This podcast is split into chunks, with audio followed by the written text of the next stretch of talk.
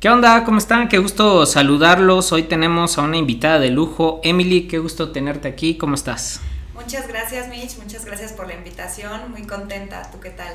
Muy bien también. Y quisiera empezar, eh, pues, que nos platiques un poco quién es Emily, cuál es tu nombre completo, qué estudiaste, a qué te dedicas.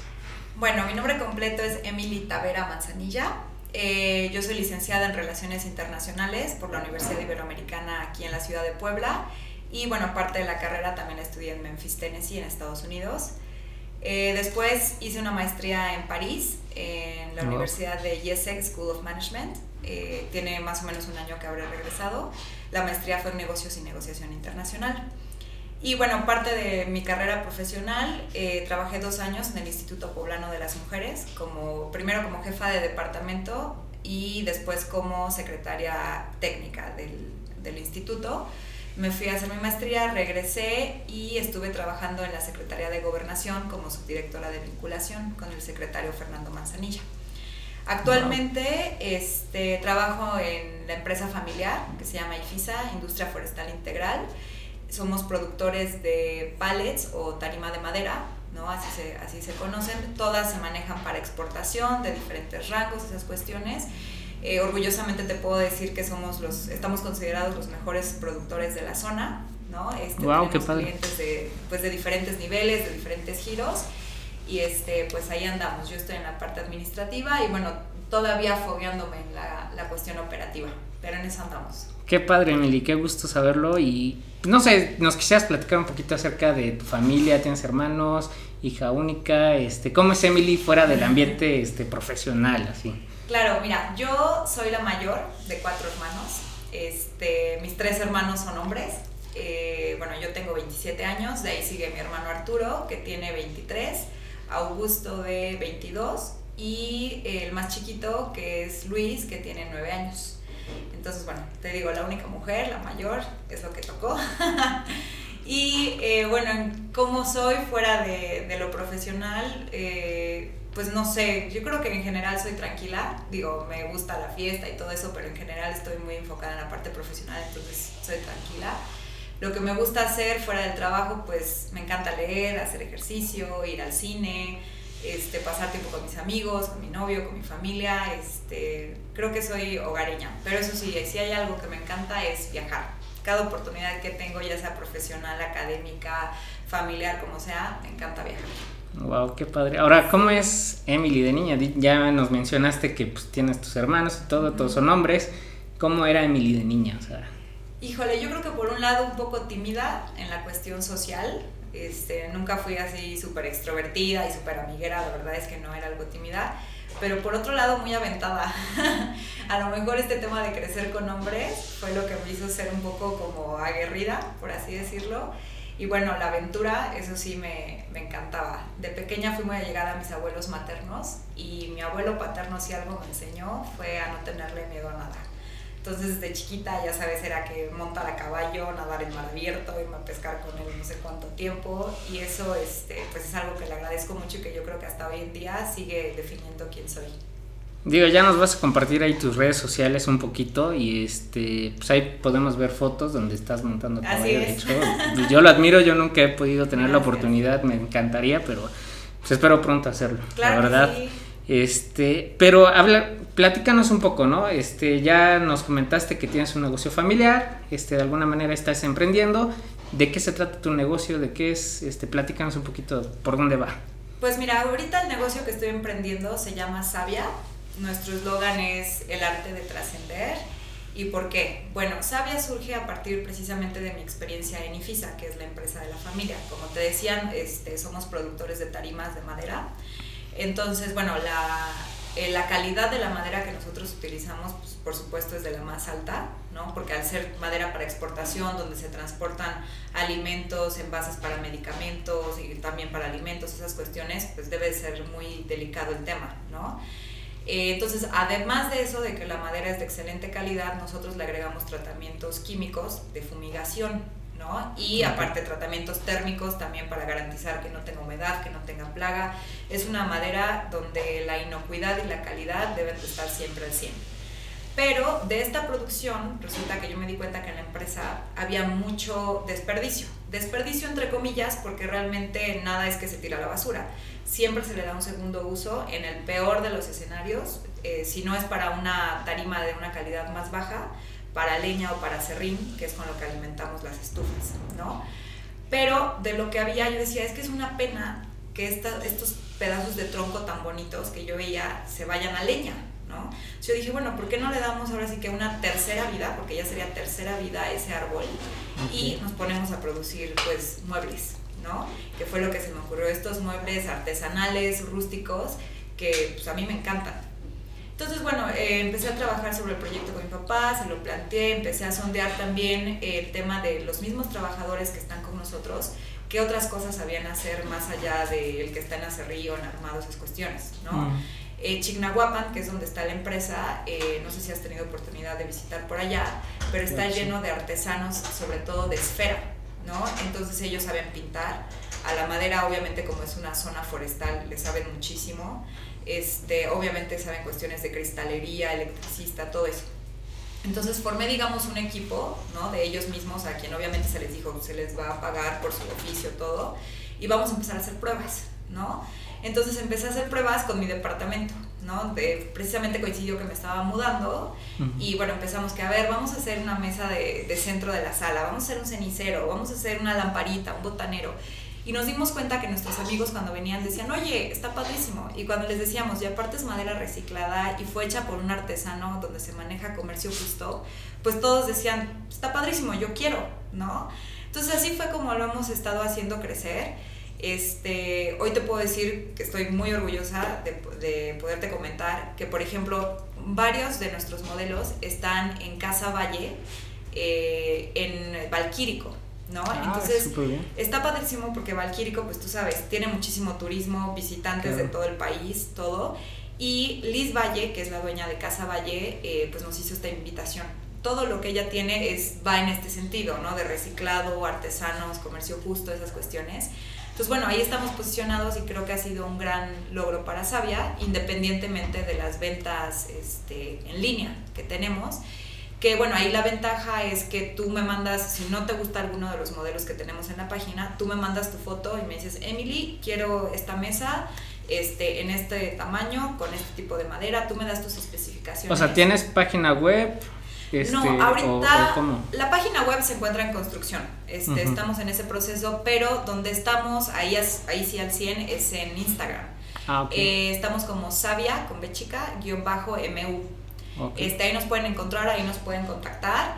Este, ahorita que es fin de año vamos a tener bastantes descuentos para que estén al pendiente porque este, queremos hacer como la clausura del año. Nosotros empezamos en julio oficialmente, queremos hacer como una clausura y meter nuevos modelos con nuevas ideas a partir de enero.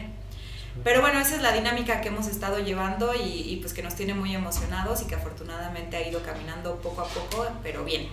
Ok, o sea, hablemos de que tu emprendimiento es sabia y la otra parte es empresa familiar y aprovechaste la empresa familiar para sacar pues beneficio propio, ¿no? O tu propia idea y con ya tus recursos y ya tú te encargas de absolutamente todo, ¿no? Sí, y más que nada, Mitch, aquí hay una parte bien importante. Por supuesto que sí, este, pues sí, es un tema de negocios, pero lo principal es eh, ayudar por un lado al medio ambiente, ¿no? Con el tema del reciclaje de la madera, porque al final si tú vas y compras un mueble en cualquier mueblería, pues implica talar otro árbol, otro árbol, perdón, que a lo mejor no tenía que haber sido talado más que para ese mueble. Aquí es un árbol al que ya se le dio uso, ¿no? Para otras cuestiones, entonces vamos a ahora sí que exprimir ese uso del árbol, por un lado. Y por otro lado, comentarte que de los precios que tenemos en nuestros muebles, creo que son bastante este, pues, económicos, por así decirlo, porque la madera con la que estamos trabajando no se utiliza, o sea, no te la estoy cobrando. Lo único que te estoy cobrando es lo adicional a la madera. No sé si lleva un cristal, un foco, algún tipo de decoración, ¿no? Que no sea, como la parte operativa de la mano de obra, un poquito la modificación. Y sobre todo eso, la mano de obra. Como manejamos comercio justo, ¿no? La mayoría de lo que tú compras, aunque sean artesanías o las cuestiones, se van al intermediario que hace la venta, ¿no? Aquí no, aquí lo primordial para nosotros es, una, el medio ambiente, en la medida de lo posible hacerlo todo reciclado, y dos, el pagarle al artesano lo que realmente vale su trabajo. Wow, qué padre proyecto y pues a ver, a ver cambia, bueno, o catalogamos este tema desde la parte de las mujeres, porque pues eres una mujer emprendedora, sea, ya empezaste tu propio negocio a pesar de que tienes la, la otra parte, ¿no? Que es familiar y que a lo mejor te podrías enfocar en eso, pero dijiste, no, Emily se tiene que aventar a su negocio. ¿Cómo es para Emily o qué significa para Emily emprender? O sea, ¿qué es emprender para Emily? ¿Para Emily o como mujer? Desde las dos visiones, si nos puedes decir, las dos. Las dos. Bueno, mira, eh, fíjate que te puedo decir que no ha sido nada fácil y yo creo que cualquier emprendedor o emprendedora a la que le preguntes te puede decir que, hacerlo no es nada fácil, ¿no? ¿Por qué? Porque sí han sido como muchas eh, caídas de las que te tienes que seguir levantando, ¿no? Y hay días en los que digo, no, sabes que ya lo de Sabia no puedo, este, no sé, que si la pandemia, que si las condiciones económicas, esto no da para más, ya, hoy cierro ¿no? Y al día siguiente me levanto y digo, no, ¿cómo que voy a cerrar por eso? O sea, no, no puede ser. Si ahorita no funciona, pues le sigo haciendo promoción y le sigo echando ganas. Y a lo mejor en enero, febrero o a lo mejor para los regalitos de Navidad, este, esto despega, ¿no? Entonces yo creo que lo más difícil ha sido eso, el un día estás arriba y haces muchísimas ventas y está padrísimo y al día siguiente estás en cero y a lo mejor pues incluso en un principio a mí me pasó tener pérdidas, ¿no? De que le invierto más de lo que realmente gano. Pero si te das cuenta a la larga, o sea, de verdad esa satisfacción de decir, hice esta venta, el cliente quedó satisfecho, le di su parte a mi artesano que tanto esfuerzo puso, estoy ayudando al medio ambiente, todo eso, eso es lo que me hace como seguir este, motivada, ¿no? Eso por el lado de, desde la perspectiva de emprendedor o emprendedora. Y por el otro lado, desde ser mujer, ¿no? Emprendedora, pues, ¿qué te puedo decir? En un país como México, realmente yo creo que cualquier este, empleo, oficio, carrera que, que desarrolles como mujer, creo que va a ser mucho más complicado que si estuvieras, no sé, en Suecia, por así decirte, ¿no? Donde obviamente las condiciones sociales y los derechos humanos y todo el modo de vida es muy distinto, ¿no? Entonces sí ha sido este, complicado como emprendedora e incluso en el medio en el que me desarrollo, que al final sea la empresa familiar o sabia, este es el medio de la madera, ¿no? Ese mundo está controlado al 100%, bueno, si no al 100%, en un 95-96% por hombres. Yo te puedo decir que llevo 10 meses metida en el tema de la madera y en esos 10 meses he conocido a una mujer, ¿no? Solo una que está metida y que dice, yo soy proveedora de madera, este, y aparte que hace las cosas súper bien, ¿eh? De hecho, tiene un proyecto muy interesante de reforestación en la Malinche. Este, entonces eso también es la parte que, que, me gusta de las mujeres, ¿no? Que ahora sí al negocio, pero siempre el lado de vamos a hacer el bien, ¿no? No, no son, creo, creo que no somos tan abusivas o tan de ver, ah, pues mejor me talo todo el bosque y no me interesa, ¿así me explicó? Sí, sí, creo que ese es el plus o lo, la diferencia, el detalle que tenemos las mujeres, por lo menos en este medio. Entonces, por supuesto que ha sido difícil porque te digo, es un medio dominado por hombres, pero yo creo que como cualquier mujer en cualquier medio, pues me he ganado mi lugar demostrando lo que soy capaz de, de hacer, ¿no? Así es como te ganas tu lugar y el respeto. No, pues sí, sí debe ser complicado y digo, ahorita vamos a tocar un poquito ese, esa parte del tema, ¿no? De, de, este, pues el tema de la mujer emprendedora o el tema de la mujer incluso en los negocios. Claro. Que, pues sí, digo, catalogado socialmente es pues está relacionado con que es complicado, ¿no? Pero ahora, ¿cómo eh, Emily empezó con este proyecto? O sea, ¿tuviste miedos? ¿Tienes miedos todavía? Este, ¿Cuáles son tus miedos? ¿Cómo los has enfrentado? Porque eso es una parte muy importante. ¿Cómo enfrentar tus miedos? Claro. Pues mira, sí, por supuesto que al principio tuve mucho miedo, porque pues como te digo, yo soy licenciada en relaciones, maestra en negocios y negociación internacional. O sea, yo dije, bueno, ¿yo qué voy a hacer con la madera? ¿No? Yo ni le sé a la ingeniería forestal, ni le sé, este, bueno, vaya, al tema de la carpintería, los tratamientos que se le tienen que dar, las leyes nacionales e internacionales para este manejo. Este, dije, pues no, no sé nada, ¿no? Y luego dije, bueno, me voy a meter al tema de la, del reciclaje.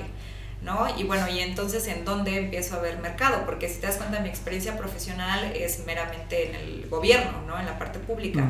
Entonces aquí al involucrarme en la empresa privada dije, bueno, ¿y de dónde voy a sacar que alguien compre mis productos o que los tenga en su tienda, como ahorita los tenemos en Valquírico, o que me los promocione? O sea, ¿de dónde? Entonces yo decía, ¿y qué tal que a la gente no le gustan? ¿O qué tal que los ven muy caros? ¿O qué tal que... Sí, ya sabes, sí son muchas inseguridades de decir, ¿y si yo soy la única loca que cree en este proyecto? sí, sí, sí. Pero conforme vas avanzando y le vas platicando a la gente la idea que tienes, ¿no? Este, la gente se va interesando y te va compartiendo, oye, yo creo que esto puedes mejorarlo, o esto está súper bien, este, enfócate más a ello. Entonces, esa retroalimentación de familiares, conocidos, incluso competencia, ¿no? De este, claro. Todos, todas esas ideas son muy enriquecedoras y es lo que te va dando seguridad de ir sondeando de, ah, entonces voy por buen camino, me tengo que desviar, ¿no? Esas cuestiones. Y bueno, pues la verdad, ¿cómo afrontar los miedos? Así, enfrentándote, ¿no? O sea, dándole la cara a la vida, a lo que te va sucediendo y aventándote porque te das cuenta que realmente la mente es engañosa, Es mucho más complejo el mundo que tenemos en la mente que el que realmente es. Entonces, no hay de otra que darle la cara. Obviamente siempre prepárate, no es voy a hacer un análisis de lo que puede salir bien, de lo que puede salir mal, para que si sale lo peor, sepas cómo, cómo reaccionar. Pero no hay de otra. Sí, sí, sí, lo, lo has dicho muy bien y yo creo que nos va a ayudar a todos los que nos escuchan a, a tomarte como ejemplo en esa parte de emprendimiento, porque sin duda es una parte muy importante, ¿no? Ir trascendiendo en ese, en ese tema de vencer tus miedos y sobre todo lo que dices, o sea, enfrentarte a, seguir, ¿no? Adelante a pesar de todas las circunstancias. Pero eh, también nos encontramos con otra parte en donde este, decimos, pues eh, somos emprendedores o emprendemos con un proyecto, ¿no? O sea, no somos los multimillonarios, este, famosos, este, a lo mejor participantes de Shark Tank México, que está muy de moda, ¿no? Este, pero tú te has enfocado también a una parte social. ¿Cómo quieres o cómo te gustaría contribuir en el mundo o, cuál es el objetivo de Emily de, también enfocarse a la parte social? Claro, pues mira, realmente, este, no sé si en el mundo, a lo mejor en el mundo ya es algo este, muy grande, pero ahora sí que todos podemos aportar nuestro, nuestro granito de arena, ¿no? Y algo que te puedo decir específicamente de la, este, de la Sierra Norte del estado de Puebla, que es en donde está ubicado Chignahuapan, que tú sabes que es un lugar muy pequeñito y que en 10 minutos ya estás en Zacatlán y en otros 10 ya estás en Huauchinango o si te vas un poquito más para abajo en Tlaxcala, ¿no? O sea, realmente toda esa zona de la Sierra Norte de Puebla. Hay tres temas, obviamente por el medio en el que me muevo, que tengo muy identificados y que precisamente mediante tanto la empresa como Sabia, me gustaría este, pues poder aportar, ¿no? Uno es el tema de la tala ilícita y la deforestación, también no controlada, porque al final todo eso lo puedes hacer, pero hay controles internos a nivel nacional, a nivel internacional, y el cumplir con ellos es un tema pues muy específico, porque tú sabes que un árbol no se da de hoy para mañana, ¿no? Es una cuestión de años. Entonces, en esa zona hay mucha gente que créeme que no les interesa nada, les vale, van, talan, venden, hago negocio y luego me voy a otro lugar a ver de dónde saco más madera, ¿no? Por ese lado, este, en la empresa lo que hemos estado promoviendo es nosotros no le compramos a ningún proveedor que no tenga sus remisiones forestales. Las remisiones son documentos que te dicen, aquí está la prueba de que yo estoy manejando el tema legal, ¿no? Eso por un lado... O sea, ¿esas te las emite el gobierno? No, las emiten los proveedores. Obviamente ellos deben de tener en regla todo su ejido o de donde provenga su madera, lo tienen que tener en regla para que el gobierno les otorgue esos ah, permisos, ¿no? Entonces, mediante eso es que nosotros recibimos la madera, ¿no? Entonces, eso es muy importante porque al final esa madera termina siendo los productos de savia, ¿no? Fíjate que he tenido varios clientes que me han dicho, oye Emily, este, quiero tal mueble en parota, madera de parota. Y siempre les digo que no, porque aunque sí está muy de moda, de hecho, y hay mucha gente que los compra, la tala de parota es ilegal. Y digo, hay una incongruencia ahí en nuestra ley, porque si yo voy y te vendo un árbol de parota, es ilegal y me puedo ir a la cárcel de una multa enorme. Pero si yo voy y te vendo una mesa hecha de parota, no hay ningún problema, ¿no? ¿Por qué? Porque ya es la modificación del... Exactamente, ya está procesado. Pero ahí está la incongruencia, ¿sí ves? Entonces yo, pues, yo digo, yo no me voy a meter a comprar madera de parota que es súper ilegal para darte tu mueble. Entonces, pues con la pena, la verdad prefiero perder al cliente que involucrarme en ello, ¿no? Pero entonces, en este sentido, lo que estamos trabajando con estos mismos proveedores es, yo no te lo recibo, pero sí te educo, ¿no? Te puedo enseñar que realmente no es tan complicado como crees, obviamente mientras juegues pues, con las reglas del juego, ¿no? Este, no es complicado conseguir un permiso si estás haciendo las cosas bien y también les estamos apoyando en el tema fiscal, ¿no? Porque van de la mano para poder sacar sus permisos y obviamente eso a nosotros nos aporta muchísimo.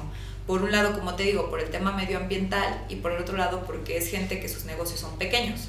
¿no? Entonces les estás haciendo un bien porque obviamente si la madera es legal la pueden cobrar a mucho mayor precio, este, están en, en regla con el tema fiscal, entonces pues eso es un bien para ellos, ¿no? Eso por un lado. Por otro lado, y volvemos a lo mismo, yo estoy hablando en específico de la Sierra Norte, es el tema del abuso económico y la violación a los derechos humanos. Eso, Mitch, eh, digo, a mí me ha tocado platicar con trabajadores de, de Sabia, los mismos artesanos, trabajadores de la empresa o gente de externos, que todo el mundo me comenta, por ejemplo, tocando el tema de la esfera en Chignahuapan, ¿no? Son unos abusos, Mitch, con los artesanos. De verdad, les cobran tarifas carísimas por el derecho de piso ahorita, que por ejemplo en octubre inicia la venta de esfera, va de octubre a diciembre. Y se supone que el gobierno, para promover el turismo, el desarrollo económico de la zona, etcétera, les da esos espacios a lo mejor en el Zócalo, ¿no? De Chignahuapan, en el Zócalo de Zacatlán, etcétera. Les dan esos espacios con permisos para que vendan. Y ahora resulta que últimamente se los cobran. Y no te estoy hablando de tres pesos diarios, o sea, te estoy hablando de a lo mejor dos mil pesos diarios. O sea, como una renta. O sea, una, renta, cual una renta. Hace cuenta, exactamente. Entonces, ¿cómo comprendes que para un artesano de esferas, donde su única venta es de octubre a diciembre y todo el año se la pasa produciendo, de ahí es de donde saca dinero, ¿no? Claro. ¿Cómo se atreven a cobrarle dos mil pesos al día, ¿no? Entonces, por ejemplo, nosotros lo que hacemos en la empresa es, obviamente, siempre manejamos sueldos justos con todas las prestaciones, todo lo que implica. Y en el tema de Sabia es lo que te comentaba del comercio justo, ¿no? O sea, a mí lo que me interesa es que la ganancia mayor se vaya para, para estos artesanos, ¿no? No para mí. La madera, al final te digo, si no es acerrín, lo transformamos en mueble. Entonces, preferible que sea en mueble y aunque yo, yo personalmente no tenga una ganancia directa, ¿no? O que sea mínima realmente. Entonces, en ese sentido, lo que queremos hacer con Sabia a largo plazo, una vez que consolidemos bien el proyecto, es que haz de cuenta que los artesanos, bueno, jóvenes de, la, de ahí de Chignahuapan, de la, de la zona, capacitarlos con los artesanos que ya tenemos de Sabia en los oficios que te decía yo, electricidad, carpintería, este, cristalería, incluso estamos ya pensando en el tema de la resina epóxica, todavía no lo tenemos, pero estamos considerando, capacitarlos y que ellos eh, tengan, digamos, una franquicia, una sucursal de Sabia. ¿no? Okay. En la que la única condición que yo les pondría sería tienes que usar madera reciclada, ¿no? Si quieren comprarla de nuestra empresa adelante, si no, aserraderos sobran en la zona, pero es meterles esa, esa idea, ¿no? De ve por el medio ambiente, que es en donde tú te estás desarrollando, sobre todo ahí, que, que hay montes impresionantes, cuídalo y aparte tú ten una ganancia aprendiendo un oficio, ¿no? Entonces, bueno, eso por el tema de, de los derechos humanos y el comercio justo. Y por último, el tema del machismo, ¿no? En todo el mundo hay machismo. En México es uno de los países más fuertes en cuestiones de machismo y créeme que me atrevería a decir que la Sierra Norte de Puebla es yo creo que de lo peor que hay en el país, ¿no? Entonces, eh, en esa parte, yo ahora sí que me he tomado la libertad de invitar a quien quiera este, ahí en la empresa o incluso esposas de trabajadores, este, obviamente principalmente colaboradores de Sabia, tanto mujeres como hombres a concientización del tema del machismo, ¿no? Porque si de algo me he dado cuenta es que muchas veces ni la víctima ni el agresor están conscientes de lo que están haciendo, ¿no? Para ellos es muy normal por un tema de usos y costumbres, un tema histórico, de 100% feminista. Eh, he tratado de buscar este, que se integren más mujeres a este proyecto y muchas veces es sí, me encanta la idea, sí, me gustaría, bla, bla, bla, pero mi marido no me deja o voy dos, tres días a trabajar, mi marido se dio cuenta que este es un ambiente donde hay mucho hombre, entonces ya no me deja venir a trabajar. ¿Sí me explico? Entonces, para mí, así digamos, ¿qué sería lo ideal a la larga para Sabia? Este tema que te digo, el reciclado de madera obviamente legal, el comercio justo y nada me encantaría más que la mayoría de nuestros artesanos fueran mujeres. Sí, suena padrísima esa parte, este, y de hecho, este, vamos a hacer un corte porque perdimos un poquito ahí de comunicación. Este, y retomamos ese tema de las mujeres porque sí me interesa mucho, porque sí. Ya mencionaste el tema del machismo, pero también qué está haciendo tu empresa o qué estás haciendo tú para volver a retomar a las mujeres e involucrarlas, porque un claro. tema es como dar la concientización, uh -huh. pero otro tema es que sí verdaderamente vayan y se involucren a un tema de negocio que pues ya lo has dicho, ¿no? O sea, el 95% son hombres, te has encontrado con una sola mujer, entonces retomamos ese tema, vamos a un corte y regresamos. Claro que sí. Estás escuchando en voz de a través de tu podcast favorito Aventuras de Negocios, donde conversamos acerca de finanzas, inversiones, negocios y muchos temas más. Continuamos. Estamos de regreso este, aquí en Aventuras de Negocios con Emily y estábamos tocando el tema de las mujeres. Entonces, si podemos retomar ese tema, Emily, ¿qué, está haciendo, qué estás haciendo tú, qué está haciendo tu empresa para pues ahora sí que devolver a las mujeres a, esa parte, ¿no? O sea, que sea más el tema de la mujer y no tanto machismo como lo has mencionado y no que el hombre esté tan involucrado como lo mencionaste, ¿no? El 95% de hombres, ¿cómo involucrar a la mujer en las actividades? Claro. Pues mira, fíjate que eso ha sido una labor, este, no sé cómo decirte, gigantesca, ¿no? Porque precisamente por, por lo mismo que te digo que es un, tema dominado en su mayoría por, por hombres, el hecho de ir involucrando a las mujeres ha sido complejo porque, y eso te lo puede decir yo creo que cualquier feminista, las primeras reproductoras del machismo somos las mujeres, ¿no? Desde el hecho de que, ay, dale de comer a tu hermano, este, tú sí lavas los platos, pero él no, tú llegas aquí a las 12 de la noche, pero él puede llegar a las 6 de la mañana, ¿no? Detallitos así. Entonces son las mismas mujeres las que te dicen, mi marido no me deja trabajar, entonces aunque a mí me encanta tu proyecto, no me puedo integrar, ¿no? Y tú la, la, tratas de empoderar, ¿no? ¿Cómo? Explicándole, oye, mira, eso es violencia, este es el beneficio para ti, él no tiene por qué hacer esto, bla, bla, bla. Y ella misma te dice, no, pues es que no me siento yo a gusto, él siempre ha sido el proveedor, entonces pues yo la verdad ni necesidad tengo de trabajar, ¿no? Y ahí es donde yo creo que es, ok, sí por un lado es la parte económica, ¿no? De ser una mujer independiente, que tú puedas hacer lo que tú quieras, pero por el otro lado también es esa seguridad de decir, pues yo, aunque esté muy cómoda, mi marido me dé dinero, lo que tú quieras, yo puedo hacer lo que, lo que yo quiera, porque puedo, punto, ¿no? Entonces, esa parte ha sido muy difícil, el quitarle el machismo a las mujeres de la cabeza. Eso ha sido lo más difícil. Pero pues te digo, lo que busca Sabia, yo lo que este, intento hacer cuando las invito es no planteárselo como un trabajo de hombres. ¿No? Entonces, en vez de decirle, oye, te vas a meter a trabajos de electricista, carpintería, esos que por el estereotipo, ¿no? Es trabajo de un hombre, decirle, te invito a que seas artesana conmigo, que hagas arte, ¿no? Y utilizo mucho ese eslogan de sabia de este, hacer trascender la madera en arte. ¿no? Entonces yo lo que le digo es, mira, yo te invito a que a lo mejor me ayudes a moldear, a pintar, a esculpir este, este trozo de madera, ¿no? Se los planteo como un trabajo más femenino, si tú quieres, para nuestros estándares sociales, para que ellas se vayan involucrando, involucrando. Perdón. Entonces, sí me ha tocado ver mujeres que ya dicen, ah, bueno, entonces así sí lo pruebo, ¿no? Y así es como yo se lo voy a platicar a mi marido, que voy a hacer arte, ¿no? Entonces se van involucrando y conforme se van involucrando, entonces les empieza a gustar. Entonces una de dos, o ya lo ven porque se empiezan a sentir independientes y con esa fuerza de decir, esto que estoy recibiendo es el fruto de mi trabajo, de mis manos, de mi sudor, o la otra es, ¿sabes qué? Me da gusto, ¿no? Estar haciendo esto, porque aparte es muy terapéutico, ¿eh? Créeme que el, pintar, el, este, el bailar, cualquier expresión que sea este, artística, por así decirlo, es, les ayuda mucho. Entonces, incluso mujeres que han sufrido de violencia o que la sufren día a día en sus casas, el venir a trabajar en estas cuestiones es como relajante. Se distraen y salen de su... Exactamente. Entonces por eso es que yo te decía que para mí lo ideal, una vez consolidando al 100% el proyecto de Sabia, es este, pues que sea de mujeres, ¿no? Que la mayoría de, este, de quienes están involucradas sean mujeres artesanas, ¿no? Y en el mejor de los casos, como te digo, si lográramos poner estas pequeñas franquicias, pues que ellas fueran quienes lo manejaran, incluso ellas manejar sus propios artesanos a lo mejor, pero que ellas manejen lo, fuerte del negocio.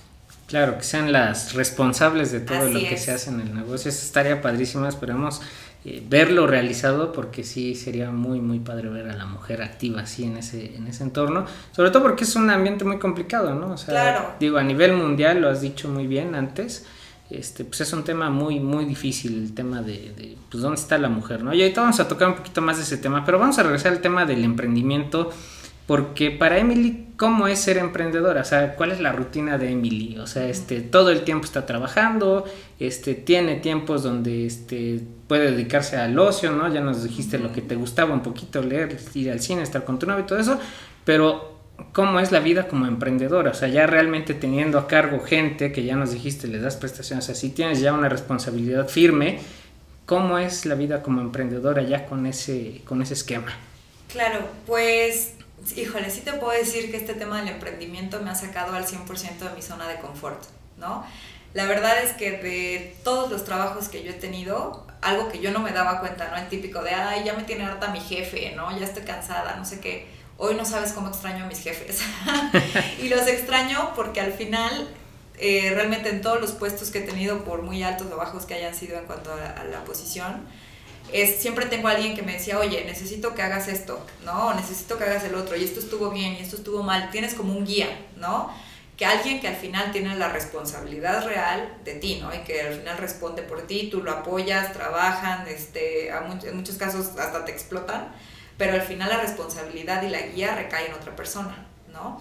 Cuando tú emprendes, cuando la gente es la que se te empieza a acercar a ti a decirte, bueno, ¿y ahora qué hago? ¿No? O tengo este problema, o me hace falta esto, y tú eres quien tiene que darle una solución o tener una estrategia de respuesta a esas cuestiones, híjole, eso yo creo que es lo que más me ha costado, el ponerte a pensar y decir, estaré tomando la decisión correcta, estoy dando la instrucción indicada, incluso en el manejo del personal, ¿no? A veces, este es como de, ¿cómo le digo esto? ¿no? A lo mejor hay algo que no me gustó de lo que está haciendo, ¿cómo le digo que no me gusta sin ofenderlo? ¿no? Porque tampoco quiero caer en, esa, en lo que creo que a lo mejor todos hemos caído de ser el jefe mala onda, ¿no?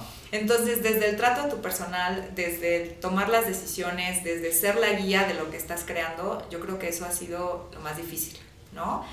Este, es un trabajo, bueno, yo empiezo a trabajar todos los días a las 7 de la mañana, termino 7 de la noche o más tarde. Y mucho es, ok, a lo mejor por el tema de la empresa, a lo mejor en un 50% estoy metida en la parte de la empresa, pero el otro 50% y los pocos tiempos que tengo muertos, por así decirlos, en, en la empresa, siempre es me bajo con mis artesanos a ver en qué vamos, qué te falta, este, esto hay que mejorarlo. Eh, o a lo mejor sabes que ya tenemos que hacer la entrega en dos, tres días, entonces tenemos que darle velocidad, este, busco un ayudante para ti, voy a comprar esto, ¿no? Entonces, este, sí es un trabajo extenuante, eso sí, la verdad es que tanto para ellos como para mí, por salud es el fin de semana, no, el fin de semana descansamos. Yo sí estoy pendiente de las redes sociales para tomar pedidos, atender clientes, esas cuestiones pero no hay por nada que, que, yo los haga trabajar, ¿no? La verdad es que yo respeto mucho ese tiempo, de, ese tiempo libre de esparcimiento, porque sí creo que si no tienes eh, esa libertad, ese break mental, no funcionas. O sea, si yo te dijera tienes que trabajar de lunes a domingo 24/7, va a llegar el momento en el que revientas, ¿no? Ya sea que hagas un trabajo físico o meramente intelectual, como sea, yo soy la primera en decir de lunes a viernes hasta morir, pero sábado y domingo no. Y lo mismo con mis artesanos, ¿no? Entonces sí ha sido difícil también ponerme ese freno porque me he visto tentada de repente a fines de semana de no, y qué más, y no puedo dormir y estoy pensando, pero me obligo, me obligo a tener mis tiempos para todo. Súper bien. Y digo, ahora, este, retomando ese tema, ¿no? De, de, este, de las mujeres, pues ya nos has dicho que ha sido una etapa difícil o es complicado, ¿no? Emprender como mujer, este, pues en tu caso, ¿no? La industria, pues tiene la mayoría de, de hombres pero pues también eres ya este líder, ¿no? Mencionábamos ahorita el tema del liderazgo, que ya tú eres responsable de lo que se hace, de cómo se hace, tú ves a tus artesanos. ¿Te has encontrado con algunos problemas con ellos? O sea, porque son hombres, tú eres mujer y tú eres la que les dice qué hacer. Supongo que has tenido algún tipo de problema. Híjole. ¿Cómo los has enfrentado? La verdad es que sí, sí lo he tenido tanto en la empresa como en Sabia en específico, que al final, como te digo, este, está, de hecho, el, espacio de donde trabajan los artesanos está dentro de la empresa, ¿no? Porque pues ahí es donde tenemos la madera a mano, todo, entonces este, pusimos un taller especial para que se trabaje, pero está dentro, ¿no? Yo creo que este, el, pues igual, mismo porcentaje, 95% del personal es hombre, ¿no? Entonces sí me ha tocado muchas veces que hago las observaciones de, oye, esto está mal, esto no me gusta, etcétera. Y sí, algunas personas sí me han contestado mal, ¿no? Mal en el sentido como de o darme el avión o levantarme la voz, que eso es algo que yo detesto. O incluso hay, otras, hay otro tema, fíjate, que es muy particular porque a veces no sé cómo tomarlo. O sea, si tú escuchas a la gente de la zona cómo se habla entre ellos en un tono amistoso, este, pues usan muchas palabras así como altisonantes, ¿no? Que cuando yo llegué yo dije, Dios mío, estos se van a agarrar a golpes. Y no, estaban bromeando entre ellos, ¿no? Y cuando se enojan o cuando están bien o cuando como sea, en general las usan mucho, ¿no? Entonces a mí me ha pasado que de repente me contestan así y yo me quedo un poco en shock porque digo, me está agrediendo, está molesto o simplemente así habla, es su manera de expresarse. Entonces ahí he tenido algún conflicto. Y como te digo, el medio de hombres es así, te tienes que ganar tu lugar. Más que el medio de hombres, o sea, el medio de la industria forestal, la madera, todo esto que te platico, te tienes que ganar tu lugar porque lo primero que hacen cuando te ven mujer y cuando te ven mujer joven, es decir, ¿y esta que hace aquí? ¿No? Esta me va a venir a mí a decir cómo hacer mi trabajo, ¿no? Este, entonces sí me he topado con eso, pero y algo que reconozco que he tenido una fortuna impresionante ha sido el respaldo de mi padre, ¿no? Por un lado, ok, porque es el dueño de la empresa, pero también porque es hombre y él pues al final toda su vida ha estado metido en ese medio, entonces cuando yo hablo y ven o saben de alguna manera que tengo el respaldo de él, eso como que sí los frena un poco, ya sabes, pero fíjate que sí me he puesto mucho a pensar en, ok, yo tengo una fortuna enorme. ¿Y qué pasa con esas mujeres que son arquitectas, ingenieras, carpinteras, o sea, lo que sea? Que a lo mejor ellas son las que por primera vez están haciendo algo así y quién las respalda. Imagínate, si a mí me cuesta trabajo ganarme mi lugar, imagínate a ellas. Claro. ¿No? Claro, claro. Entonces, pues te digo, la manera en la que me he enfrentado a eso es pues no dejarme intimidar ¿no? A lo mejor por dentro estoy hasta sudando y con el corazón a mil por hora, pero por fuera es, no, a ver, yo estoy segura de lo que te estoy diciendo y este, por favor hazlo. Eso sí, siempre con mucho respeto, ¿no? Porque si la otra persona no te respeta y tú entras en ese juego, se hace una bola de nieve. Entonces siempre con respeto, pero segura de lo que estoy diciendo. Claro, y tienes que pues, demostrar tu autoridad con esa parte de respeto, ¿no? Que mencionas, que mencionas muy bien. Este, y ahorita que estábamos tocando este, este tema también, pues digo, ya te has enfrentado a diferentes problemas y ahorita tocaste un tema muy importante que es el tema de la juventud, que de repente dicen, no, pues estás muy joven y todo. Y vamos a retomarlo un poquito más adelante, pero pues empezando con ese, con ese tema, eh, pues si hoy tuvieras tiempo de regresar al pasado, ¿no? Y, y, decirle a Emily, este, oye, ¿qué consejo te darías, ¿no? O sea, ¿qué consejo le daría a la Emily de hoy a la Emily de, de hace algunos años, ¿no? Híjole, yo creo que le diría que no fuera tan aprensiva, tan aprensiva en el sentido de tomarse la vida tan en serio, ¿no? Yo la verdad, hasta la fecha, eh, tengo eso de, a ver, este, voy a, quiero hacer esto, ¿no? Pero y si me sale mal, y si yo lo estoy haciendo mal, y si no es el momento, y si no tengo el apoyo, y si, y si, y si, y así empiezo. Y en la Emily del pasado muchas veces no hice las cosas por ese miedo a que algo me saliera mal, ¿no? Luego la técnica que empecé a aplicar es, pues me voy a aventar, ¿no? Si sale mal, iba yo con un pánico que de verdad, incontrolable el pánico, pero decía, no, voy, ¿no? Voy. Y así después de varias veces que con esa inseguridad yo decía, pues voy, voy, voy, y me di cuenta que no pasaba mayor cosa, ¿no? Ok, te caes y puedes caerte durísimo y te puedes volver a levantar y siempre va a haber gente que te apoye, ¿no? Pero yo antes me tomaba la vida muy en serio porque para mí a lo mejor el que no sé, que yo aplicara en una universidad y me rechazaran, para mí era el fin del mundo, ¿no? Yo decía, ya no voy a hacer nada de mi vida, voy a ser una fracasada todo el tiempo, bla, bla, bla. Y cuando te das cuenta que no, que hay 20.000 opciones más y que aunque no te aceptaran en ninguna universidad, tú podrías salir adelante, cuando digo, pues entonces, ¿para qué me mortifico tanto, ¿no? Si siempre vas a tener opciones. Yo eso es algo que, que lo sigo mucho, ¿no? El, me estoy muriendo de miedo por hacer cualquier cosa, pero me aviento. Me aviento con mis precauciones, como te decía, con mi análisis, lo que tú quieras, pero no me detengo por el miedo.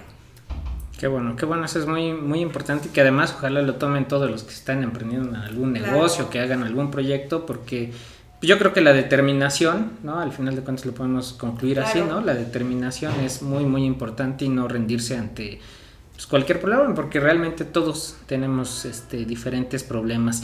Y ahora mencionabas una, una parte importante en el tema de, del apoyo, ¿no? Que recibías de tu papá, este, incluso dices, ¿no?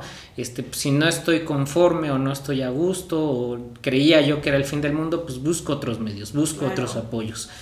Pero en el tema de negocios, ¿no? En el tema del emprendimiento, pues también la mujer eh, pues a veces no recibe los mismos apoyos que, que, recibe un hombre, ¿no? Claro. ¿Cómo has visto esa? ¿Has solicitado tú apoyos, no sé, por parte del gobierno? ¿Has solicitado apoyos este, externos en financiamiento, alguna así? Este, ¿Cómo ves esa parte del apoyo para la mujer en temas de, de negocios? Híjole, mira, la verdad desde Sabia no he pedido apoyo externo, ¿no? La verdad, como te digo, he tenido este, todo el apoyo de mi padre y estoy eternamente agradecido por, eso, por ello.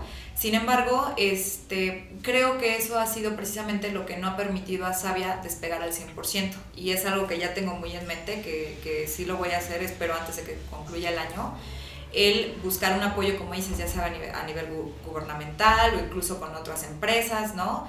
Por supuesto que sí. Sin embargo, en mi experiencia profesional, ¿no? Está a lo mejor no como emprendedora, pero sí en la experiencia que tengo en el gobierno, sí te puedo decir que las mujeres estamos siendo muy menospreciadas, ¿no? Y, y, como te decía hace un rato, peor si eres una mujer joven, ¿no? Porque a lo mejor tú puedes demostrar de mil maneras la capacidad que tienes, ¿no? A lo mejor para estar en un puesto este, alto, y es de no, pues como estás chava, como eres mujer, mejor se lo damos a alguien que a lo mejor no tiene tu capacidad, es más, te pongo como su asesora, ¿no? Y esta persona no tiene la capacidad, pero pues está grande y es hombre, ¿no? Entonces, híjole, ese apoyo sí te lo puedo compartir. Y también otra cosa, tengo muchas amigas, así que pueden participar en tu programa si quieres, pero que son emprendedoras, ¿no? Y ellas, por ejemplo, sí han buscado esta opción por parte del gobierno, incluso por parte de universidades, estas cuestiones. Y fíjate que por la parte de la empresa privada, las universidades privadas sí han recibido un apoyo importante, ¿no? Económico o incluso este, intelectual, este, de muchas maneras, ¿no? En la parte del gobierno, la verdad es que no. Este, te lo digo, esto no es una experiencia personal, pero de amigas que tengo que han emprendido sus negocios, las eh, universidades privadas les han dado mucho apoyo, por la parte del gobierno la verdad es que no tanto. ¿eh? Ok, bueno, pues vamos a, a, un corte nuevamente y vamos a regresar con una pregunta, este, te la voy dejando para que la pienses. Para que la vaya pensando. Consejos que nos des a todos para emprender. Principalmente dirigido pues a las mujeres, ¿no? Claro, claro. Consejos que nos digas este, cómo emprender. Así que con eso regresamos en un momento. Estás escuchando en voz de a través de tu podcast favorito Aventuras de Negocios, donde conversamos acerca de finanzas, inversiones, negocios y muchos temas más. Continuamos. Estamos de regreso aquí con Emily, invitada de lujo, que nos ha explicado muchísimas cosas y vamos a retomar el tema que dejamos ahí pendientes. Los consejos que nos puedes dar a los emprendedores para emprender. Ahora sí, ¿qué consejos nos das? Híjole, pues mira, a los emprendedores en general les puedo decir que una vez que tengan la idea en la cabeza, eh, tienen que plasmarla en papel, ¿no? A mí eso me ayudó muchísimo. El, a ver, tengo esta idea, ya sé que quiero eh, hacer muebles con la madera reciclada, ok, ¿cómo la voy a hacer? ¿No? Entonces empecé literal en la computadora escribir, ah, bueno, pues este, este va a ser mi material, este va a ser mi personal, empiezo a calcular más o menos la inversión, este, hacia qué mercado me voy a dirigir, hacer como un estudio de mercado en la medida de lo posible, porque en lo personal te puedo decir que no soy experta, no sé que hay expertos en ese tema, pero bueno, iniciándolo este, yo desde mis humildes conocimientos, pues así lo hice, lo plasmé en papel. Una vez que lo plasmé en papel y que ya lo analicé bien y dije, ok, estos son los riesgos, estos son las oportunidades, entonces dije, órale, va, ¿no? Ahora sí ya me voy a aventar a la realidad, porque ya para mí fue tenerlo muy claro, ¿no? Entonces, en primera, ese es un consejo que doy. Este, la segunda es no rendirse. O sea, se los garantizo, se los firmo, que no va a ser fácil.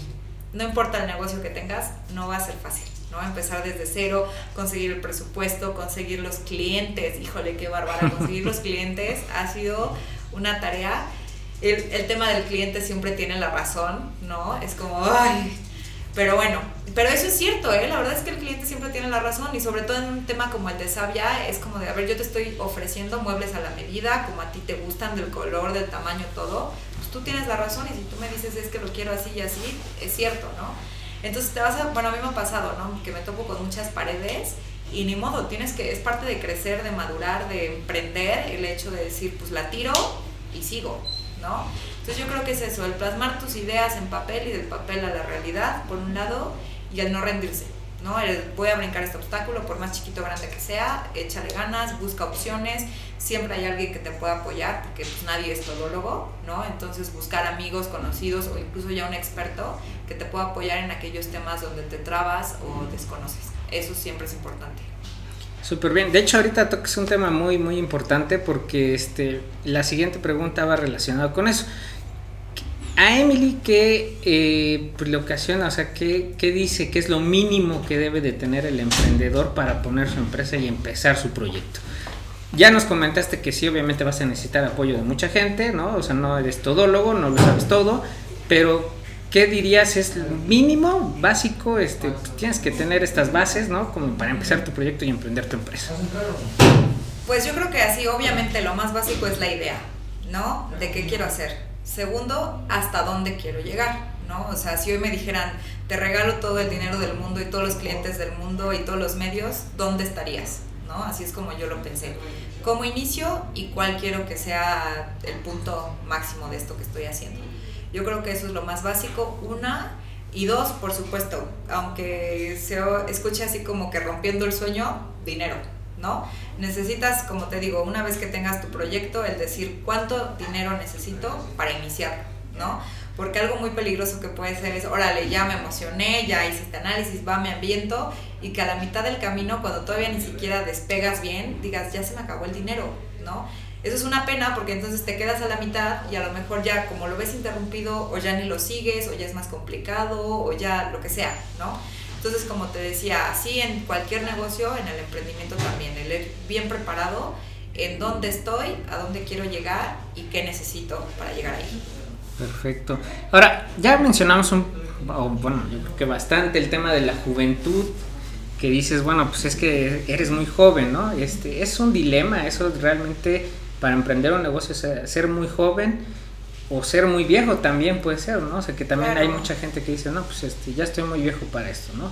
Este, es un problema, es un dilema o representó un dilema para ti a la hora de empezar y después de eso sería como cuál ha sido el mayor aprendizaje en este corto tiempo, porque pues sí, o sea, digamos, eres joven, ¿cuál ha sido el mayor aprendizaje? Claro, pues mira, yo sí creo la verdad que la edad es solamente un número, ¿no? No importa si tienes 20 o 60 años, yo creo que lo que te da a ti la seguridad para emprender algo es el conocimiento que tienes, ¿no? Obviamente en el tema que quieres desarrollar, la experiencia y el apoyo, ya sea como decías, de gobierno, de este, algún inversionista, de tu familia, de tus amigos, todo eso este, creo que influye mucho, o por lo menos en mí ha influido mucho. Y yo creo que, aunque sí a veces, por ejemplo, digo, cuando, cuando me enfrento a una persona mayor, ¿no? Y que me dice, es que las cosas son así, y yo digo, no, a ver, es que yo aquí en mi mano tengo toda la evidencia de que las cosas son como yo te estoy sugiriendo que son. Sí te entra la duda porque te impone, ¿no? O a mí al menos me impone la gente así. Pero luego, la verdad, me pongo a pensar en, en México y yo creo que en todo el mundo, si algo requerimos son es, es eso, mentes jóvenes, ¿no? Mentes que estamos viviendo la actualidad. ¿No? El decir, por ejemplo, desde el desarrollo de una aplicación, ¿no? Ahorita que estamos tan involucrados con el tema de la tecnología, el medio ambiente mismo, ¿no? El cuidado de los animales, porque al final somos una generación que ve mucho por ese tema, ¿no? Algo que nuestros padres, nuestros abuelos no lo veían, nosotros ya lo estamos viendo. Claro, ya es una tendencia, ¿no? Exactamente. Entonces yo creo que si quieres sobrevivir en el mundo actual, ¿no? En esta tendencia, como dices, tienes que actualizarte entonces, por supuesto que los jóvenes yo sí creo que somos el futuro del mundo, ¿no? Porque por algo somos una generación así, no es porque fue una coincidencia, nada es coincidencia. Pero por otro lado, por supuesto que tenemos que escuchar a la gente mayor, que son quien, ahora sí que son la voz de la experiencia, ¿no? Al final, si logras hacer ese match, ¿no? Con, entre un joven y un experto de, este, de mayor edad, yo creo que eso es lo ideal, ¿eh? Eso es lo ideal y yo siempre trato de, porque al final, como te digo, no soy experta en este tema de la madera, tiene 10 meses que empecé con este tema, entonces siempre trato de escuchar a, a, los mayores, que te digo, por la zona en la que yo me desarrollo, son mucho a no seguir las reglas, las leyes, porque esos son sus usos y costumbres, así han estado hasta ahora. ¿no? Entonces yo siempre trato de, ok, sí tienes razón, tú sabes más de la técnica, de la calidad, de las cuestiones, pero yo te voy a enseñar, por ejemplo, el tema fiscal, el tema de las leyes, el cuidado del medio ambiente. Y ese match, Mitch, es lo que te dispara, ¿no? Entonces yo creo que eso es algo muy importante para tomar en cuenta si eres emprendedor, sobre todo a la hora de formar tu equipo, ¿no? De trabajo. Sí, obviamente los jóvenes, pero si tienes oportunidad de incluir algún experto que al final viene siendo una persona de mayor edad, aprovechalo al máximo, ¿no? Claro, lograr como la parte del equilibrio, ¿no? Esa, este, entre la experiencia, la juventud, este, la otra parte que a lo mejor está un poco cansada, pero que tú traes todo el, ánimo y las ganas, ¿no? como chavo de, pues, comerte el, mundo a puños, ¿no? o sea, es la, la, realidad. Así es. Ahora, ya nos platicaste un poquito de todo lo que haces y para ir concretando esta parte, este, ¿cuál es la mayor motivación que tienes para lograr el éxito? Para Emily, ¿qué es el éxito? ¿Cuál es tu mayor motivación ahorita haciendo todo esto? Híjole, eh, la verdad son dos cosas. Una, el tema de que te digo, honestamente me considero una mujer feminista, ¿no? Este, entonces sí me gusta esa parte de sentir la independencia, ¿no? De decir, voy a emprender, este proyecto es 100% mío, ¿no? Obviamente necesito el apoyo de muchas personas para llevarlo a cabo, pero al final son mis decisiones es lo que a mí me mueve día a día, de que si el día de mañana lo que yo quiera hacer, ojalá pueda yo tener los medios para sin miedo decir, lo voy a hacer y punto, y nadie me va a decir que no, ¿no? Eso por un lado. Y dos, ese tema de decir, puedo hacer lo que yo quiera porque tengo los medios, que reditúe algo a la sociedad. Eso es lo que más me mueve y yo creo que eso es, yo creo que si todos los emprendedores o todas las personas de negocios con algo propio nos enfocáramos a voy a hacer dinero, voy a tener una buena vida, pero dando algo a la sociedad para que todos mejoremos, yo creo que el mundo sería otro, ¿no? Y eso, la verdad, toda mi carrera ha estado muy enfocada al tema de los derechos humanos. Soy una firme creyente de los derechos humanos.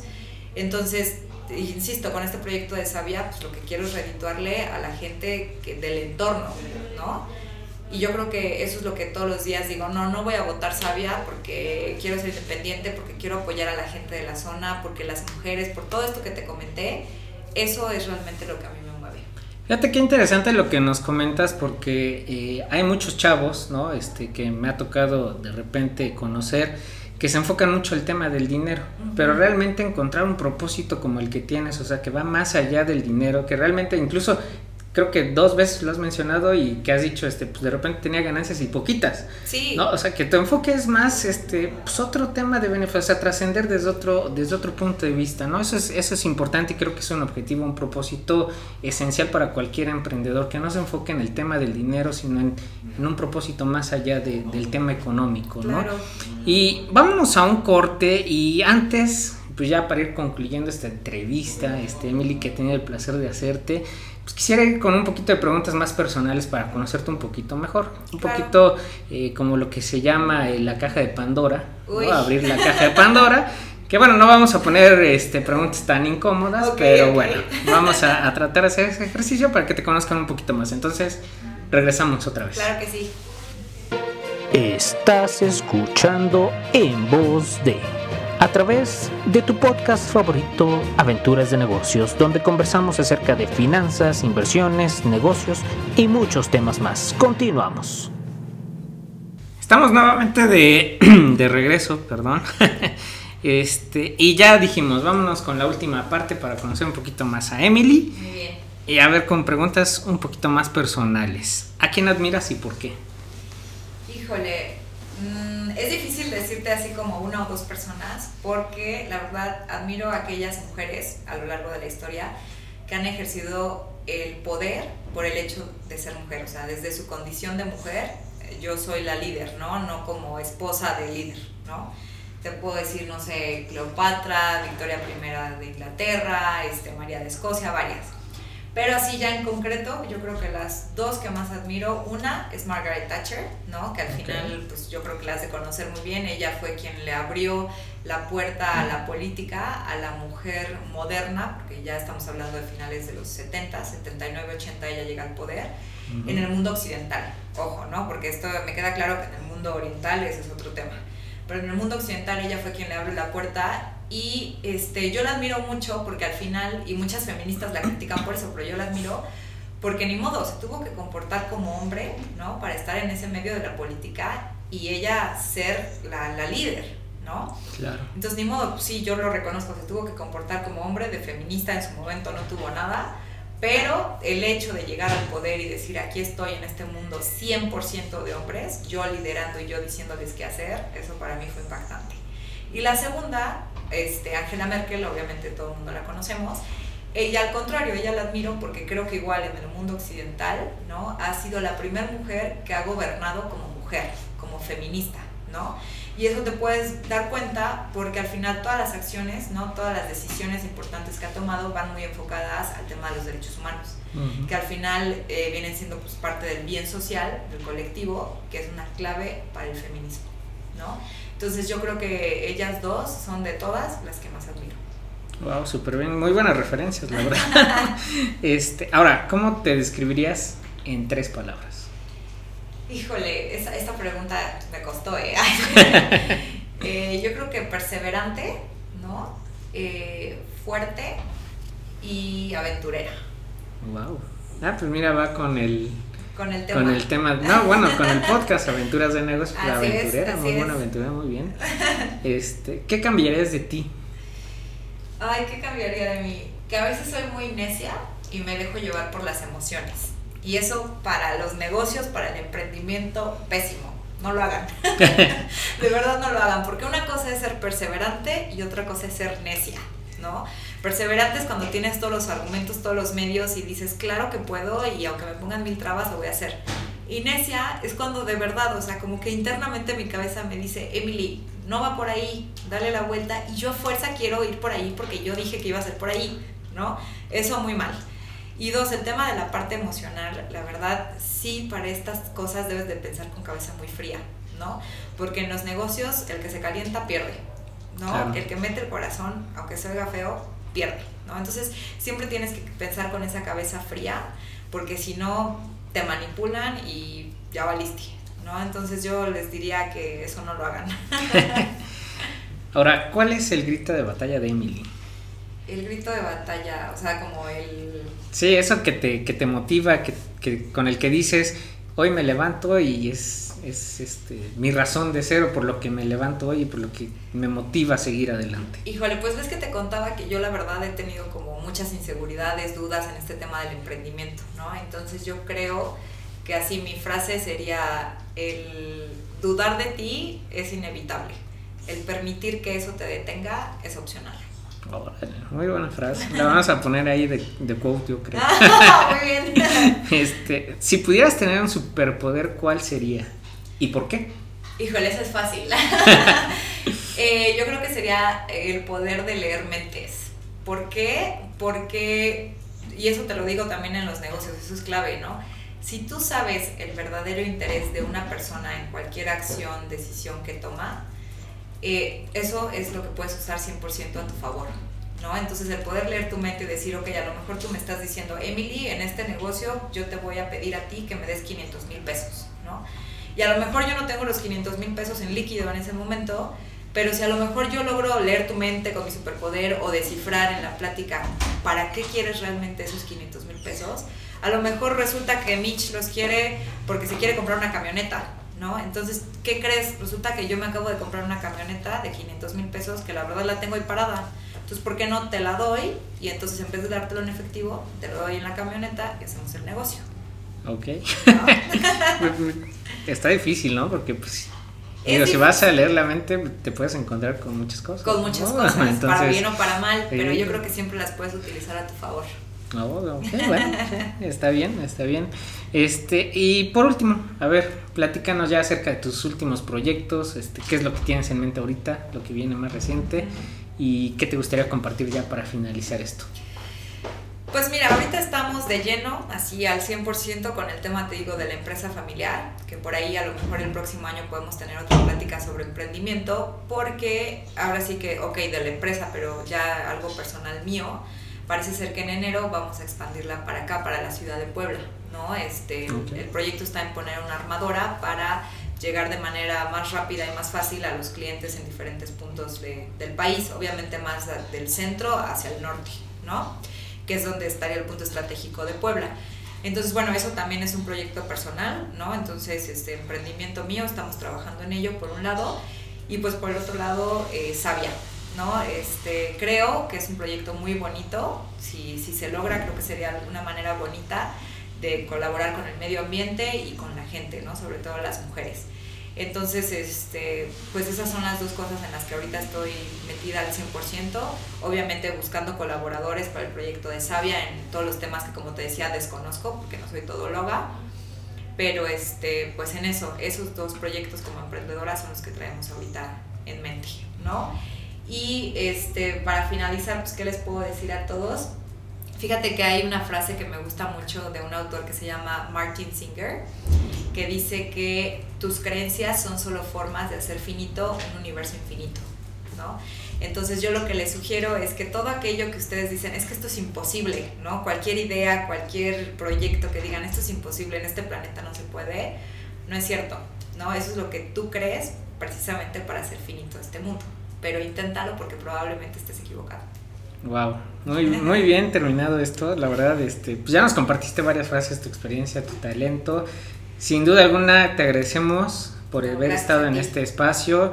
Y la verdad es que talento te sobra, te sobra, entonces este, pues esperemos verte muy pronto en la cúspide, en la cima del éxito, Emily, de todo corazón, lo deseamos y muchísimas gracias por todas sus aportaciones que estoy seguro que les van a ayudar a muchas emprendedoras principalmente y a muchos emprendedores también. Tomar tu, tu referencia, tu consejo, tu opinión y sobre todo lo que también al último nos dijiste, pues de quién te tomas de referencia, ¿no? De grandes personalidades y eso también es muy importante. Así que Emily, muchísimo gusto, muchísimas gracias por participar y pues esperemos tener una próxima entrevista a futuro ya teniéndote ya como una persona con mucho más éxito.